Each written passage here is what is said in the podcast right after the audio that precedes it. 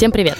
Это подкаст в предыдущих сериях. И у нас сегодня не совсем обычный выпуск. Помимо ведущих Вани Филиппова, автора канала «Запасаемся попкорном», и Лизы Сургановой, главного редактора «Кинопоиска». С нами будет наш уже почти постоянный гость Иван Чернявский, совладелец магазина комиксов «Чук и Гик» и наш давний друг который все знает про комиксы и каждый раз открывает передо мной такие глубины, о существовании которых я просто не знал. А оттуда всплывают то спруты, то кальмары. Я предлагаю дать уже Ване возможность сказать привет. Привет, я в ужасе буду соответствовать. На самом деле, тут еще есть маленькое лирическое отступление, с которого я хотела начать. Мы с Ваней дружим давно, со школы еще, и когда-то лет, не знаю, 10-12 назад именно Ваня был тем человеком, который дал мне посмотреть сериал «Лост». Закачал на болванку первый сезон, и мне кажется, с этого и началось мое знакомство с миром сложных сериалов. Грехопадение, я бы сказал. Да. И не случайно, поскольку именно этот сериал сделал Дэймон Линделов, и его же сериал мы будем обсуждать сегодня. Вот такая вот связочка. Как сейчас помню, как я поехал в город Протвино, увидел сериал «Остаться в живых», и с тех пор все больше никогда не было как прежде. Поэтому да. Поскольку я не люблю сериал «Лост», то я не могу поддержать вашу вдохновенную беседу. На самом деле, мне кажется, что хранители у многих зрителей первых серий оставили такое же впечатление, как весь сериал «Лост», потому что, как Ваня правильно сказал в предыдущем выпуске, ты ничего не понимаешь. Очень Нет, Ваня долго. сказал, ни хера не понимаешь. Это на самом деле действительно, я смотрел первый эпизод, и я думаю, ну вот, я читал книжку, я читал Алана Мура, я читал «Хранителей», я смотрел фильм Зака Снайдера. А что это такое? Ваня, что это такое? Ну, есть два варианта ответа. Есть вариант, который предлагает сам Дэймон Линделов, который написал очень проникновенное письмо фанатам хранителей в Инстаграме, э, пытаясь э, себя оправдать и пытаясь объяснить, зачем он это сделал. И он говорит, что это не ремейк, не сиквел, это ремикс. Мы взяли как бы басовые партии, барабанные сэмплы хранителей и сделали из них новую музыку. Но Дэймон Линделов всю свою карьеру построил на том, что он виртуозно обманывает. И оправдывается, он в основном оправдывается. Нет, он сначала обманывает. Он вместе с соратниками он обманул руководство канала ABC, когда они делали Lost. Дал им совершенно не ту сценарную заявку. Он обманул много раз фанатов, когда говорил, у нас в сериале не будет научной фантастики, и вы получите все ответы в следующем сезоне. И, конечно, на самом деле сериал «Хранитель» — это прямой сиквел комикса. И я очень часто видел в интернете такой вопрос в соцсетях, в комментариях, а, как правильно поступать. Типа, можно ли смотреть сериал, не зная комикса, можно ли смотреть его после фильма и так далее. У меня есть однозначное мнение, что, конечно, людям, которые не читали комикс, им будет мега непонятно и некомфортно, потому что очень сильно на его плечах э, строится сериал, хотя там очень-очень-очень много новых элементов. Именно на основе комикса, не на основе фильма, они довольно сильно различаются, на самом деле, именно в том месте, которое важно для сериала. Поэтому это сиквел, который притворялся не сиквелом очень усердно. Который смог. Слушай, я на самом деле тут не соглашусь. Для целей нашего подкаста будем считать, что я не читал «Хранителей», потому что я все забыл, было очень давно. Я решил, на самом деле, сознательно его смотреть, не погружаясь во вселенную, не ища каких-то объяснений, а посмотреть. Вот если я обычный зритель, я начал смотреть, что я пойму. И к шестой серии, ну, мало того, что мне понравилось, я к шестой серии понял, что это на самом деле один из лучших сериалов, которые были в этом году. И комиксы к этому не имеют никакого отношения. Он сам по себе тащит. Там характеры тащат, там обстоятельства тащат, там вопросы, которые они обсуждают, там сама идея обратного расизма совершенно офигенская. Сама идея там этой либеральной диктатуры совершенно офигенская. Там вот просто на уровне драмы это очень крутая вещь, и ей можно наслаждаться, даже если ты не понимаешь, откуда она выросла. Единственная линия, которая живет как сферический конь в вакууме, это, конечно, линия Азимадии, потому что там ты просто сидишь такой, что, что, что? Ваня, тебя придется запикивать. Но это уместно. А, мне кажется, что проблема это ровно в том, что далеко не все посмотрят шесть серий, что многие, посмотрев первые две серии и сказав, как ты, я ни хера не понимаю, просто это выключат.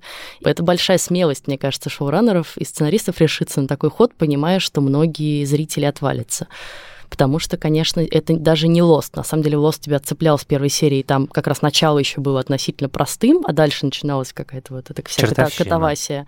А здесь тебя просто с первой серии сшибает совершенно с ног плотностью линий, героев, того, что тебе ничего не объясняют, здесь нет никаких преамбул, мы живем в таком мире, такой-то год, происходит вот это. Просто все очень аккуратно вплетается в ткань повествования. Это очень круто, но на самом деле это довольно сложно, конечно, Между для прочим, восприятия. Кстати, из вещей, которые меня удивили. Мы смотрели с моей женой первую серию, и она меня спрашивает, слушай, а вот эта вот история, которая в начале, вот этот вот страшный погром э, российский, это что, так правда, что ли, было? И я такой, значит, нет, конечно, не было. А потом я полез читать, и э, это же настоящая история. Я про это ничего не слышал. И вот это черная Уолл-стрит, и то, сколько народу там полегло. И даже самолеты это тоже исторический. Да, да, да, да. Я, всего я, я до этого дошел, и я в смысле, и самолеты это тоже правда было. И это, конечно, очень круто. Но Линделов тоже об этом не знал, собственно. Он признается в а, подкастах своих в интервью, что это был один из ключевых моментов. Он прочитал об этом в книжке Танахаси Коутса, такого известного современного публициста и журналиста американского.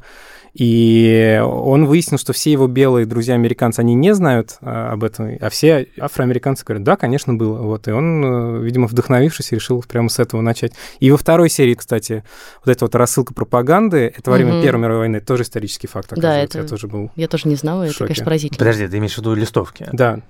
Разве у вас те же права, что и у всех белых в Америке?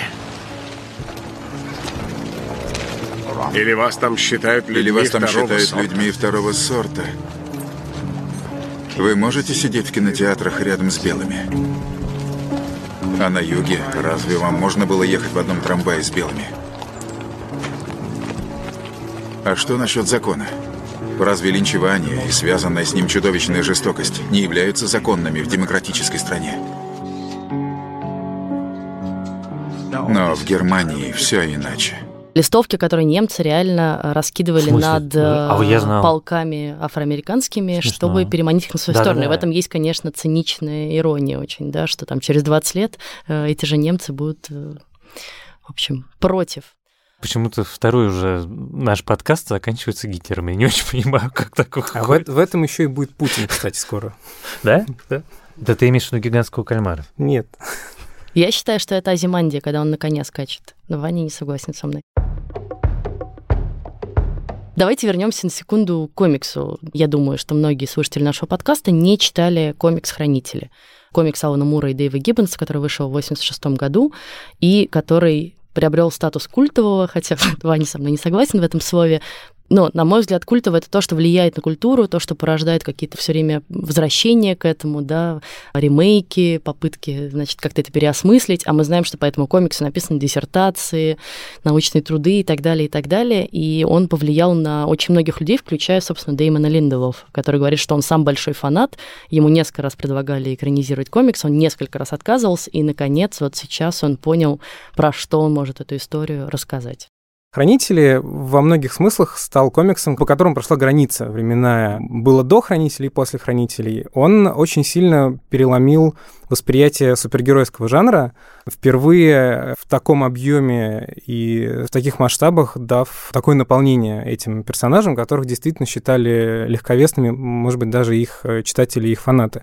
«Хранители» не был единственным комиксом, который принес вот эту так называемую мрачность и так называемый реализм в этот жанр, но он был э, во главе вот этой условной колонны в конце 80-х. И, во-первых, это один из самых продаваемых западных комиксов всех времен. Манга, она отдельно, у нее миллионные тиражи, но в западном мире это один из самых-самых-самых бестселлеров, и даже в России я уверен, что... У меня нет точных цифр по его тиражам, но он беспрерывно переиздается, я знаю, что у него сейчас опять кончится тираж, тиражи у него уже 10 или 12 там, и так далее, довольно много для Слушай, ну я рынка. читала версию, что он переиздается регулярно, чтобы не возвращать Алану Муру а, права нет, он, на он, него. он переиздается регулярно просто потому, что его регулярно покупают. А с правами ситуация, безусловно, есть, это тоже причина, почему «Хранители» очень знаковый комикс, потому что это хрестоматийный пример того, как корпорация и издатель и там телевещатели, кто угодно, большая компания, как она относится к художнику и к автору, и к творцу, потому что Алан Мур не только ничего не имеет, ни с каких экранизаций, ни с какого мерча, ничего связанного с «Хранителями», и от продаж книги уже давно ничего не имеет.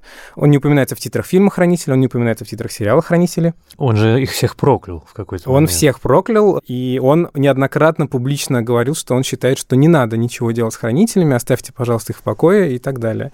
Завязка была такова. Алан Мур и Дэйв Гиббонс получили заказ от издательства DC вот на этот комикс, и они согласились. Э, комикс выходил в таком э, обычном формате в виде журнальчика ежемесячно, 12 выпусков, с 86 по 87 год, по-моему. И по договору, когда последний выпуск этого комикса исчезнет с прилавков магазинов, э, Муру и Гиббонс возвращаются права, и они могут делать с ним все, что хотят. Но «Хранители» стал одним из первых комиксов, которые никогда не исчезли с прилавков, потому что в 87 же году, после того, как вышел 12 выпуск, через некоторое время они издали его в виде книжки. И «Хранители» было вот этим локомотивом, который изменил то, как комиксы покупают. Их раньше покупали в основном только в виде вот этих журнальчиков. Если ты пропустил, там не пришел в апреле, то ты в июне уже апрельский выпуск не мог достать, скорее всего. А популярность хранителей доказала, что людям хочется принимать эти истории вот в таком едином формате.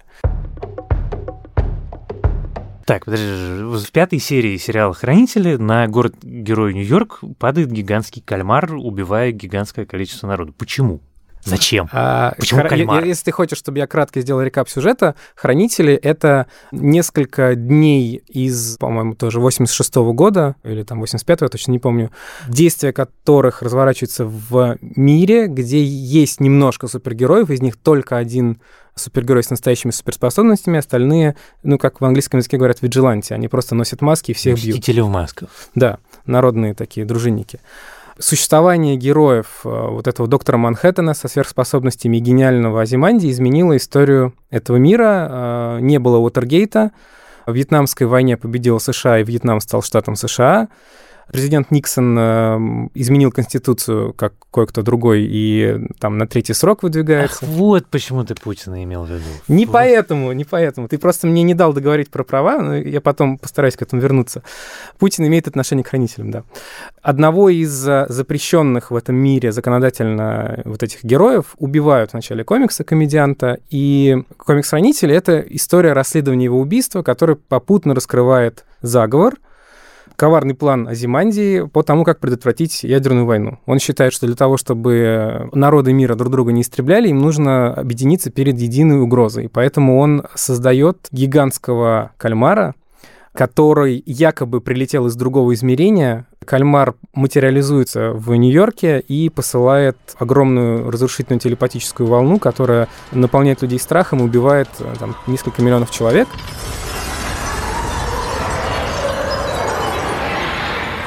И после этого моментально происходит, значит, тотальное разоружение, э, там Израиль и Палестина начинают обниматься, все друг друга прощают. Как мы видим по сериалу «Хранители», э, СССР почему существует, э, СССР США обмениваются, значит, кадрами и дружат вполне. И как бы мир во всем мире. Количество людей, которые знают о том, что это произошло, умещается на пальцах одной руки. А, одним из них был Роршах, а, бескомпромиссный мститель в маске, который погиб, отказавшись хранить эту тайну. А он оставил после себя дневник, который он отправил незадолго до своей смерти в редакцию праворадикального издания New Frontiersman. И доктор Манхэттен улетел жить на Марс, Азимандия продолжил спокойно существовать. И Салли Юпитер и Ночная сова — двое последних людей, которые, в общем, знают этот секрет, оставшиеся на Земле и не являющиеся гениями и жителями Марса. Вот это вкратце, что случилось в супер кратком изложении. Слушай, а где Азимандия оказалась? Вот эта вся история, на самом деле, там все более-менее можно понять. Но это вот еще мы не знаем с Азимандией? Я могу только догадываться. Это в комиксах не сказано. Я думаю, что Азимандия в тюрьме, которую ему соорудил доктор Манхэттен, вот, конечно. Да, ну понятно, что это сделал доктор Манхэттен, потому Давайте... что это какой-то абсолютно какой-то космос. Собственно, комикс, у него открытый финал, ну потому что как бы все закончилось с одной стороны, с другой стороны мы в реальности не знаем, что будет происходить после падения вот этого гигантского кальмара, кроме как бы прекращения холодной войны. А, мы не знаем, что будет дальше с хранителями толком, и с этого и начинается как бы сериал уже 30 лет спустя. Да, я только хотел, собственно, закончить начатую мысль про то, что, вот, да, комикс был написан сознательно с таким, ну, открытым финалом, можно это считать, можно считать, что, в общем, Мур сказал все, что хотел. В режиме Блица, значит, Мур проклял компанию DC, отказался с ней работать навсегда. И он запретил упоминать свое имя в любом контексте, связанном с хранителями. То есть, на самом деле, Линделов даже не может, не знаю, в своем подкасте, насколько я понимаю, Мура по фамилии, мне кажется, не называет. Только Дэйва Гиббонса может. Который дал им разрешение. Да, Дэйв Гиббонс очень добрый оказался, и с ним все не так. Мура... Мур тоже проклял, кажется. О, да, они поссорились, они поссорились. Мур вообще очень сложный человек, это безусловный гений, но он очень сложный человек, он много раз ссорился с индустрией комиксов, и она с ним много раз поступала нехорошо. И хранители всегда были, э, как это сказать, золотой жилой для издательства DC, вот именно как жила, да, это вот кусок золота в скале, он у тебя на глазах, но вроде бы он есть, но ничего с ним сделать нельзя. То есть они могли только продавать книгу, они всегда мечтали что-то с ней сделать. У них было несколько попыток экранизации, Терри Гиллиам Да, Терри. Гиллиам, э, несчастный. Дэвид Хейтер. э, Они были очень экзотические. У Терри Гиллиама в конце доктор Манхэттен переписывал историю, и герои фильма оказывались героями комикса. То есть он э, в прошлом что-то там предотвращал, и, и в конце фильма, значит, ночная сова стоит на площади и понимает, что напротив него э, стеллаж с комиксом про него самого, а он просто как бы косплеер. Такой безумный финал. В другом варианте сценария, который как раз Дэймон Линделов упоминает в своем письме, который он читал, Ваня, может быть, знает лучше, как это происходило. В 80-е, 90-е сценарии некоторых неснятых фильмов почему-то свободно вот попадали в пабликах, можно было купить на конвенциях и так далее. И там был сценарий, где хранители попадают в реальный мир в наш мир, и они там дерутся с террористами на статую свободы, комедианты, Рошах или кто-то там еще. И тоже все такие безумные, что за бред? Господь уберег. А, Да, значит, до 2009 года DC не трогали хранителей, пока не ушел Пол Левиц, глава компании, который говорил, что только Алан Мур может что-то с этим сделать. И после 2009 года их прорвало. Вышел фильм Зака Снайдера, покадровый и, на мой взгляд, безыдейный пересказ комикса. Ну, кроме финала, как Э, мы знаем, кроме который финала, они изменили. А почему, почему он кальмар убрал? Ну Чем вот, мне кажется, просто ему показалось, что вот это зрители уже не смогут купить, как бы. Вот они синего мужика голову выкупят, а кальмара нет.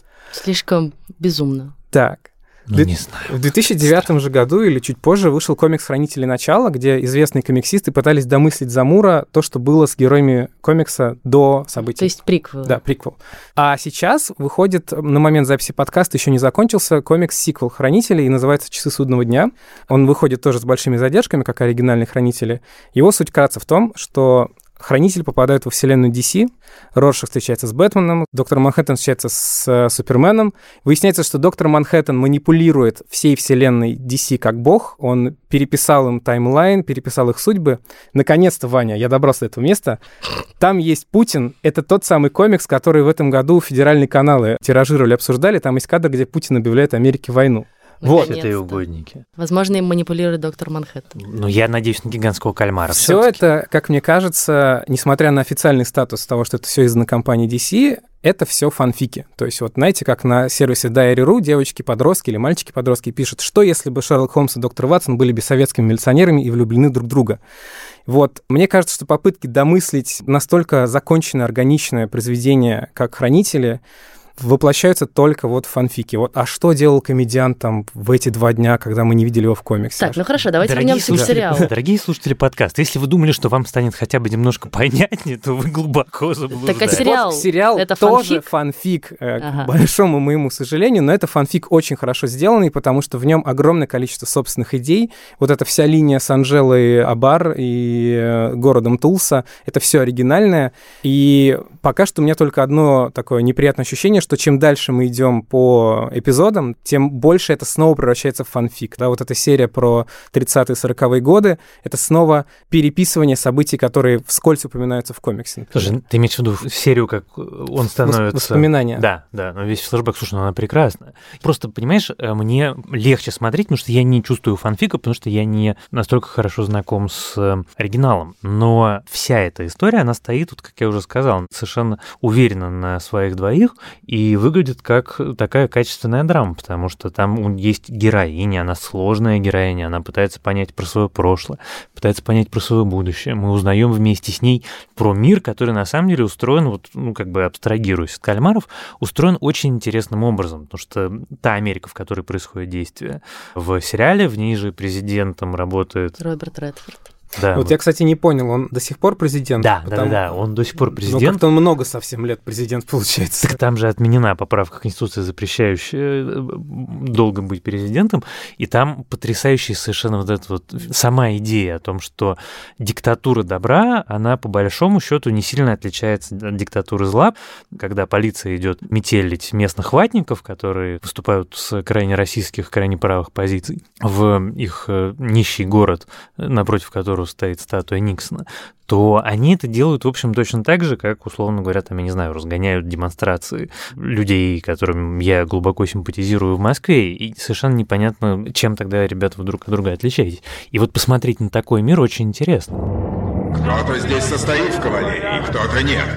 Мне просто влом разбираться. Если вы слышите мой голос, вы должны выйти из своих дерьмовых трейлеров и сесть в эти чудесные патрульные машины. Но если хоть кто-то из вас откажется от приглашения, мы снесем вашего сраного истукана! Я вообще хочу немножко э, вернуться назад и разобрать э, все главные сюжетные линии, потому что мне кажется, что зрители какой-то там третьей, четвертой серии должны окончательно запутаться, и хочется немножко обсудить каждую из них. А, кстати, про Редфорда мне пришла в голову смешная мысль, что его сделали президентом, потому что его лишили одной из главных ролей, собственно, роли в фильме «Вся президентская рать», которого, в принципе, не может быть в мире без Вотергейта и без, э, без разоблачения Никсона.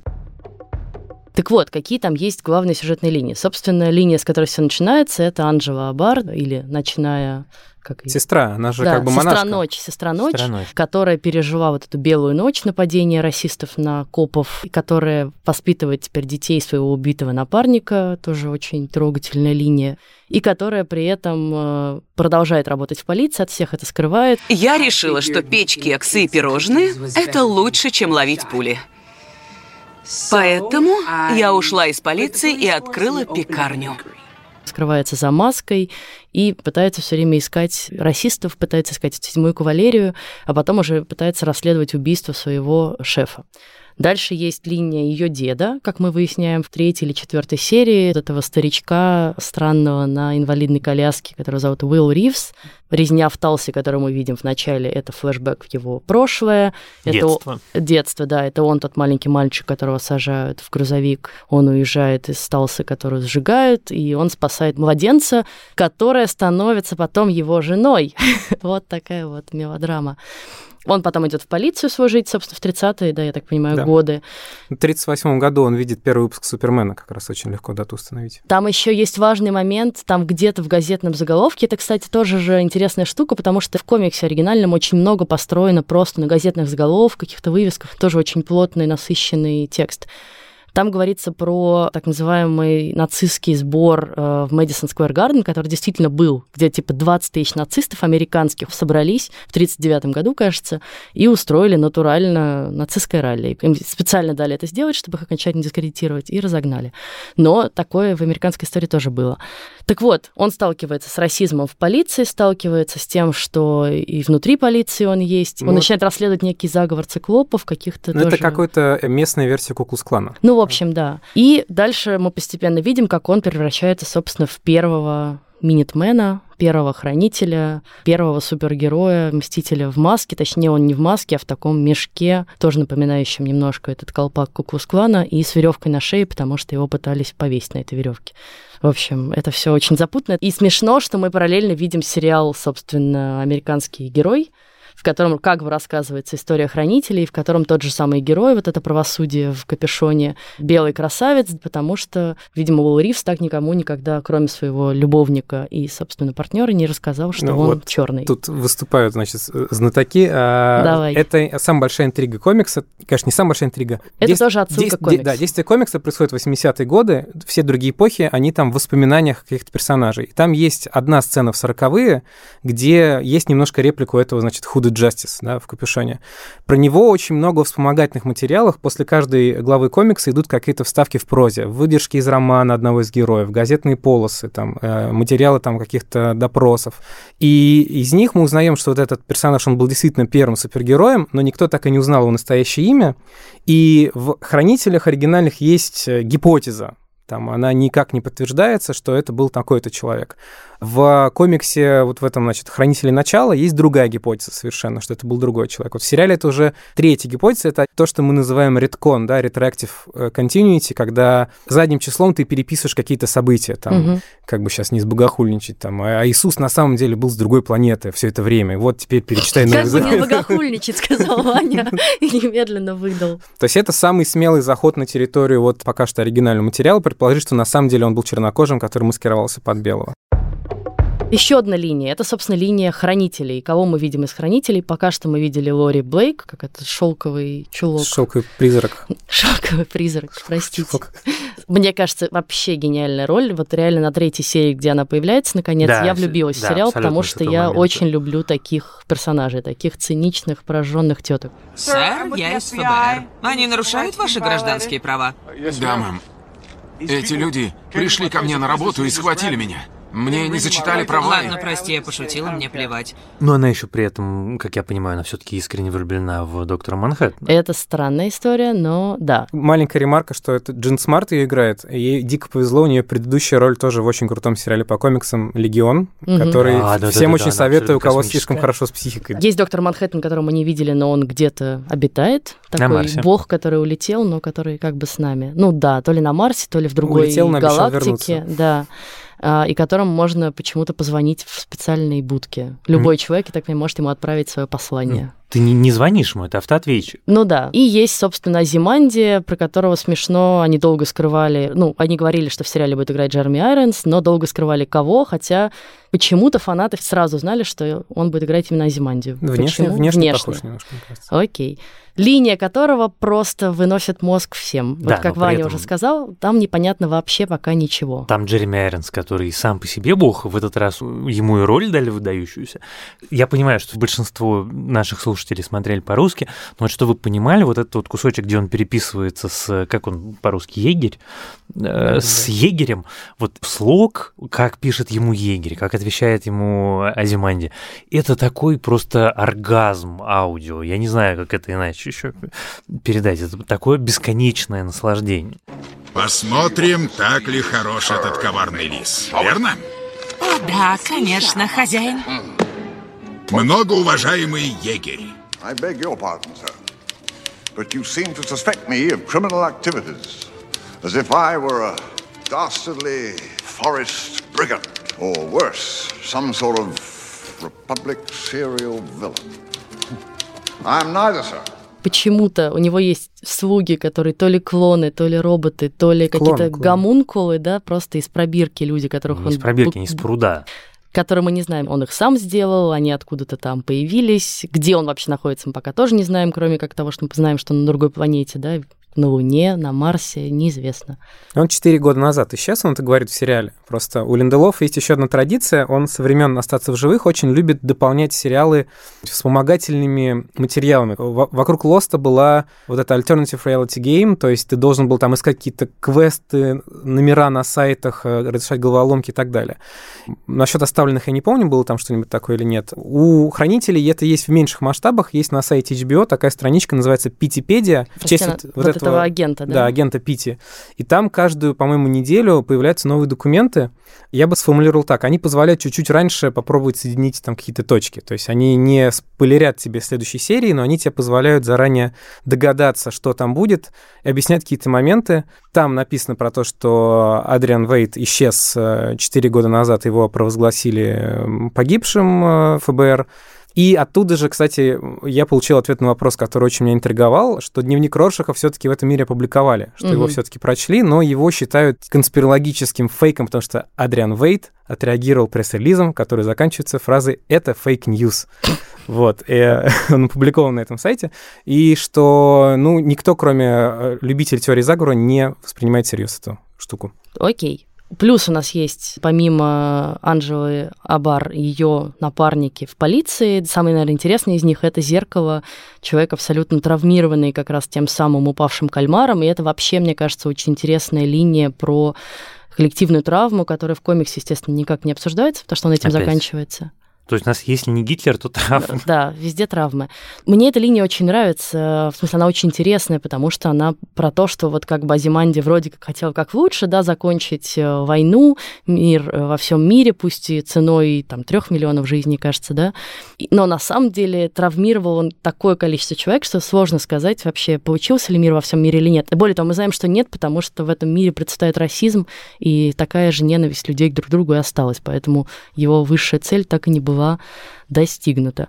И есть совсем пока никак не, не расчерченная линия с, вот с этой вьетнамской миллиардершей Леди Тру, Леди Тро, я не знаю, как это произнести правильно, про которую мы пока мало что понимаем, кроме того, что она ярая фанатка Эдриана Уэйта, выкупила его компанию, построила такой же вивариум, как он когда-то строил в Антарктиде, только теперь в Оклахоме почему-то строит какие-то часы, и какой-то ведет конспирологический заговор с э, этим дедом. Я опять же повторю, что для того, чтобы соединить там какие-то ниточки в голове, А комикс поможет еще и в том смысле, что Линделов у своего друга Джей Джей Абрамса подсмотрел идею, когда Джей Джей Абрамс снял фильм «Возрождение силы», его все ругали за то, что фильм очень похож на предыдущий фильм «Звездных войн» структурно.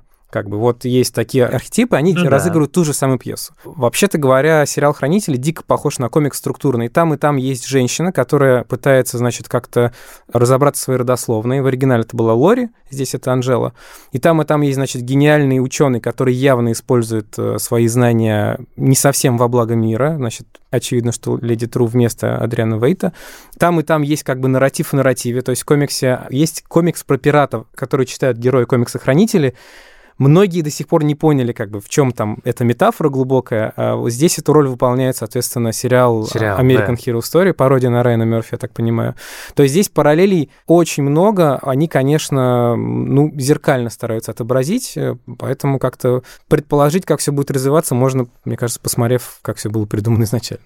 Ну, подожди, если тогда мы так предположим, то чем это все закончится? Ну, я думаю, что какой-то новой катастрофой, только с другими целями. Уже не с целями помирить мир, а с какой-то целью личной выгоды. Не знаю пока. Ну, мне, мне очень кажется- сложно строить прогнозы относительно всего, что делает. Мне Линделов. кажется, что Эдриан Вейт выберется как-то ну это из своей этой очевидно. тюрьмы, свяжется вот с этой леди Тру, которая его фанатка. Вместе они попробуют что-то осуществить, и дальше должен явиться доктор Манхэттен. Да, вот это как раз единственная вещь, в которой я абсолютно уверен, что мы в финальных пяти минутах финальной э, серии обязательно увидим нашего дорогого голубого друга. Ну, если вы видели не первый, а какой-то второй трейлер сериала, то вы знаете, что мы увидим. Там лица его не показывают, но там есть кадр, где такая синяя рука поднимает да, какую-то да, да, маску. да. Я хотела еще на минуточку вернуться к теме травм, потому что мне кажется, что помимо расизма, обратной толерантности, это все-таки очень важная тема для сериала и для комикса, в общем, оригинального тоже, да, как бы травмы, которые кто-то пережил в детстве, в юности, как она его преследует всю жизнь, влияет на всю его судьбу. И здесь про это очень много и очень с разных сторон, очень круто рассказано. На самом деле это и Анжела, конечно, которая лишилась родителей в детстве. И помните их диалог с Лори в машине, когда Лори начинает на ней, с одной стороны, подтрунивать, с другой стороны, понимаем, что она сама тоже через это прошла, поэтому ей это знакомо. А, вы сирота. Это все объясняет. Что именно? Люди, которые носят маски, страдают от психологической травмы. Они одержимы правосудием, потому что пережили несправедливость, чаще всего в детстве. Отсюда и маска. Она скрывает боль. Я ношу маску, чтобы защититься. Все верно, от боли. Ну, у Лори другие травмы, она не была сиротой. Да, но у нее травма, как мы знаем от агента Пити, в том, что ее отец пытался изнасиловать ее мать. То есть маска, которая очень важный символ для этого сериала тоже, это как способ защиты, с одной стороны, и полиция ее носит как способ защиты. С другой стороны, очевидно, это такой символ безнаказанности. За ней скрываются чуваки, которые носят маски Роршаха. На самом деле, та же полиция использует эти маски, чтобы как бы избивать их и всячески унижать и так далее. И тут, конечно, очень сложно не увидеть перекличку Да. с э, нашей, что называется, актуальной новостной повесткой, когда после протестов в Москве полицейские стали появляться в масках и стали разгонять протесты в масках. И вот вся эта история, на самом деле, удивительным образом звучит как-то страшно актуально. Но это действительно одна из тем сериала, и она действительно нам не менее актуальна, чем э, жителям э, выдуманной альтернативной Америки, в том, что маска не только скрывает тебя, но и дает тебе такой право на безнаказанность. Ну и Куклус-клан, конечно, Да, это все да, растет да. оттуда. Но и самая, наверное, интересная история с маской это вот, собственно, зеркало. Зеркало. Человек, который перенес страшную травму, который носит теперь всю жизнь маску. Не, не потому, что он хочет явно скрыться от преследования расистов, а скорее потому, что он просто боится теперь всего. Он даже спит в ней, если помните. Он носит шапочку из фольги. Шапочку из Шапочку из фольги, фольги, буквально, да, да, да. Там очень много крутых смыслов, это прям круто. То, что в ней отражается, когда он, собственно, в этой комнате допросов, как маска Роршаха она становится. А он еще же сидит на своей работе дневной за зеркалом тоже. Ух, как. Кстати, я так поняла, что он же очень во многом перекликается с Роршахом, да, потому что он же такой тоже убежденный. Он очень сильных убеждений, он идейный, да, чувак, он да. очень идейный. И при этом он тоже умеет угадывать, э, говорит человек правду или нет. Насколько я понимаю, Роршах тоже это умел как-то считывать. Ну, в какой-то степени, наверное, да. Ну, в общем, там много пересечений. Мы на момент финала шестой серии не знаем, что с ним. Мы видели, как к нему в дом зашли чуваки в масках Роршака избитыми, но чем Да, там они дело с закончилось? вошли вообще. Ну да, то есть кажется, что вроде все, но может и не все, может они его куда-то забрали. Ой-ой, там еще такая трогательная деталь есть. Вы заметили, что в этом мире нет фильма «Список Шиндлера». Там его заменяет фильм про падение кальмара, потому что Кальмара, там они да. обсуждают, что Спилберг снял фильм, он такой черно-белый, а девочка в красном платье идет среди, значит, этих обломков Нью-Йорка. И это, конечно, поразительно. То есть они, ну, не отменили Холокост, но как бы падение кальмара вытеснило Холокост из э, истории травм человечества. Я не пошучу ни одну шутку, которую Спасибо. я сейчас собирался шутить. Ну что, Стало немножко понятнее. Я не знаю, мне стало немножко понятнее. Я понял всю глубину своего падения и то, что, видимо, примерно 90% контекста этого сериала мимо меня проходит. С Слушай, другой стороны, я продолжаю настаивать на том, что «Хранители» один из лучших сериалов этого года, потому что даже если ты не понимаешь комиксовые э, шуточки, нюансы и отсылки, и пасхальные яйца, э, то все равно ты можешь получить огромное удовольствие от качественной драмы. Мне очень хотелось бы, чтобы люди, которые бросили этот сериал смотреть, досмотрели его. Мне кажется, он того стоит. Я согласна с Ваней, что он один из самых интересных, по меньшей мере, сериалов года.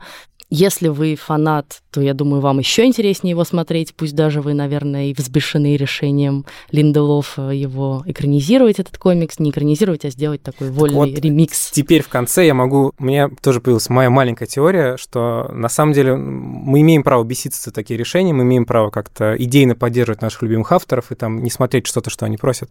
Но сами хранители — это тоже фанфик, потому что «Хранители» были написаны э, изначально как попытка интегрировать во вселенную комиксов DC персонажей комиксов Чарльтон, маленькое издательство, которое DC купило. Все персонажи «Хранителей» списаны с других супергероев. «Ночная сова» — «Синий жук», э, «Роршах» — «Вопрос», э, «Доктор Манхэттен» да «Капитан Атом». И, в общем-то, большинство работ Алана Мура — это фанфики. Эротический комикс про Алису, Дороти и Венди, комикс про жителей произведения Лавкрафта «Провиденс», комикс «Лига дающих джентльменов». Алан Мур всю жизнь писал фанфики, и, в общем, наверное, ему можно остудить немножко пыл, и его защитникам тоже можно остудить пыл, поэтому я для себя оправдал это так, так что... Так я так понимаю, что Линделов для себя тоже точно так же оправдал и послал буквально Алвина Мура Да, уже да, куда так подальше. сделал. Итак, э, если вы бросили смотреть сериал, мы немножко его проспойлерили, но досмотрите. Может быть, мы помогли вам немножко разобраться в том, что там происходит. В общем, не бросайте. А мы тоже будем с нетерпением ждать, чем же он закончится. С вами были Лиза Сурганова Иван Филиппов. и наш гость Иван Чернявский. Ваня, спасибо тебе большое за такой обстоятельный рассказ Спасибо. про все. Спасибо вам. Подписывайтесь на наш подкаст в Apple Podcasts, в ВКонтакте, в Яндекс Музыке, ставьте нам оценки, ставьте лайки, пишите отзывы, а еще пишите нам письма на почту подкаст собакакинопоиск.ру. Очень интересно знать, что вы думаете про сериал «Хранители» и э, дошли ли вы до конца шестой серии или отвалились раньше. Пока! Пока.